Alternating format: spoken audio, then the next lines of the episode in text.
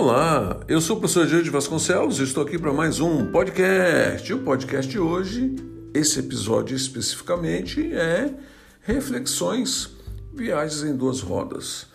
Tento passar para vocês as experiências, as dicas de como pilotar, como ter uma moto, viagens, diversas viagens que eu fiz, diversos anos, né, centenas de quilômetros, enfim, e muito ainda que aprender. Então eu tento passar nesse episódio, né, nesse quadro específico de reflexão, as reflexões, os pensamentos, de você refletir a vida, de você balancear, justamente numa dessas viagens, né, que você está apreciando a paisagem, trazer Deus para sua vida, né, pedir para Ele participar, entregar a sua vida a Deus, confiar em Deus então, essas coisas eu tenho passado aqui também como experiência do que eu vivi, né? Por exemplo, eu tive diversas viagens e com uma específica moto eu quebrei a corrente seis vezes. Com essa mesma moto, a XT66, né?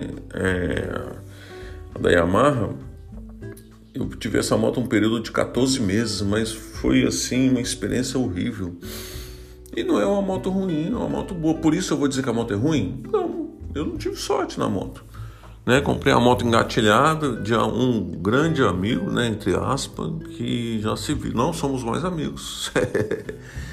Mas eu também não tenho nada contra ele, de jeito nenhum. Tudo que foi possível, tudo eu perdoei e peço também perdão da mesma forma. O perdão ele, ele é ele não é bilateral, né? Ele é seu, é você que tem que perdoar. Ah, eu só perdoo se o outro perdoar. Não, não é assim que funciona. Bom, nesse quadro, então, eu procuro passar para vocês essas experiências, procuro passar né, dicas de como começar, começar de moto pequena até moto maior. Falei sobre diversas viagens, experiências. E tenho aqui agora falado também de um planejamento que eu tenho de sempre quando você for viajar, fazer planejamentos. Então eu já falei disso aqui também. Então eu estou com um planejamento para uma viagem em janeiro que eu nem sei se vai acontecer por causa dessa pandemia. As fronteiras estão fechadas. Então eu já começo de agora a planejar, até mesmo porque tem outras pessoas, não tem só eu. Não tem só eu e minha esposa. Né? Além de não ter só eu, se eu tivesse, eu teria que fazer planejamento. E com mais de uma pessoa em uma moto, também tem que fazer. E no nosso caso, haverá outra moto com mais um casal, que possivelmente pode estender até três motos se as pessoas aceitarem os convites. Então tem que compartilhar esse planejamento. Nós temos que saber onde nós vamos parar, mais ou menos uma ideia, né? Quanto nós vamos gastar? Como é que você vai viajar? Vai viajar sem saber quanto você vai gastar, mais ou menos. Tem que saber o limite que você pode ir, o que você pode fazer o que você pode voltar, planejamento da sua moto, a moto está feito revisões, está com as revisões em dia, né? É, toda essa parte de pneu, relação, corrente, coroa, peão, né? Relação da moto, não é a sua relação com a moto. Então, eu procuro passar essas dicas aqui, né? E tem uma coisa assim que eu tenho pensado muito quando você vai comprar uma moto, que moto comprar? Qual é a melhor moto? Eu ainda não falei sobre isso aqui, então vou falar hoje. A melhor moto é a zero. Agora, antes de a melhor moto ser a zero, a melhor moto é aquela que você pode ter. Ah, mas professor, você está sendo ambíguo aí, você está sendo muito imparcial. Não, veja bem. Você pode comprar uma CG, é a melhor moto. Não adianta você poder comprar uma CG né? Você quer uma BMW, mas não pode ter. Você quer ter uma Hilux e só pode ter um Fiat. Um qual é o carro mais simples agora? Carro da moda aí, eu não tenho assim na minha cabeça, um carro popular. Então, se você pode ter um carro popular, ah, um Voyage, um Gol, né? Carro popular, classificado como carro popular. O Up. Ah, eu só posso ter um carro popular. Graças a Deus que você pode ter um carro popular. Então, esse é o melhor carro. É o que você pode ter. Ah, eu quero ter um melhor notebook que eu possa jogar, mas você tem um notebook básico de linha, de entrada, de uma marca simples. Cara, parabéns, é o que você pode ter. Então, bota isso na sua cabeça. Você com a CG, você vai para qualquer lugar do mundo.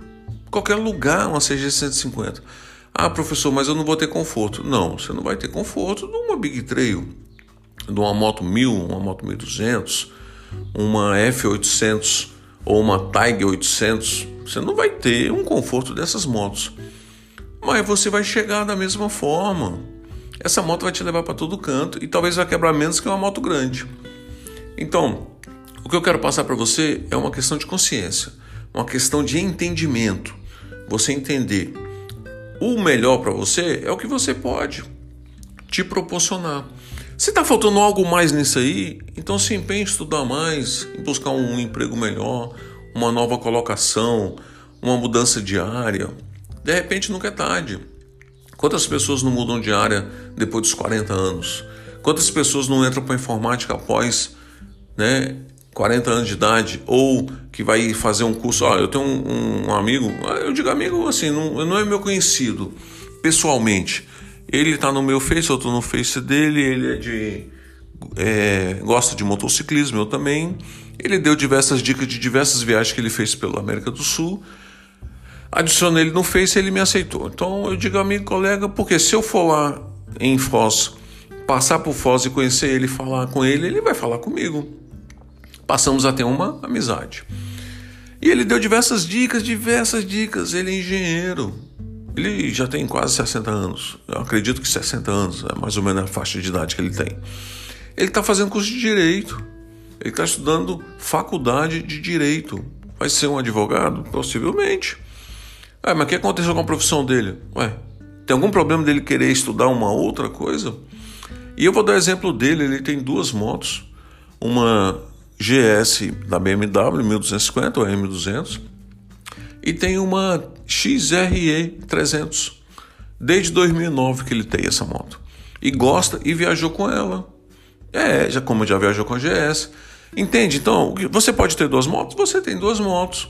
Você não pode, você não tem. Você não tem nenhuma, um dia você vai poder e vai comprar.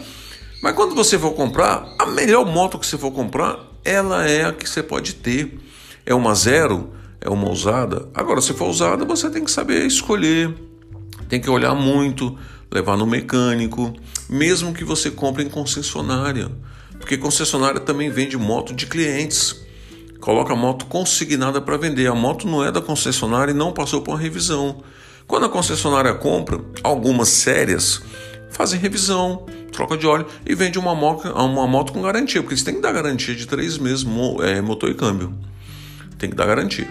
E muitas vezes ainda dá problema para dar essa garantia. Você tem que ir lá, tem que brigar, tem que botar na justiça para fazer valer o direito.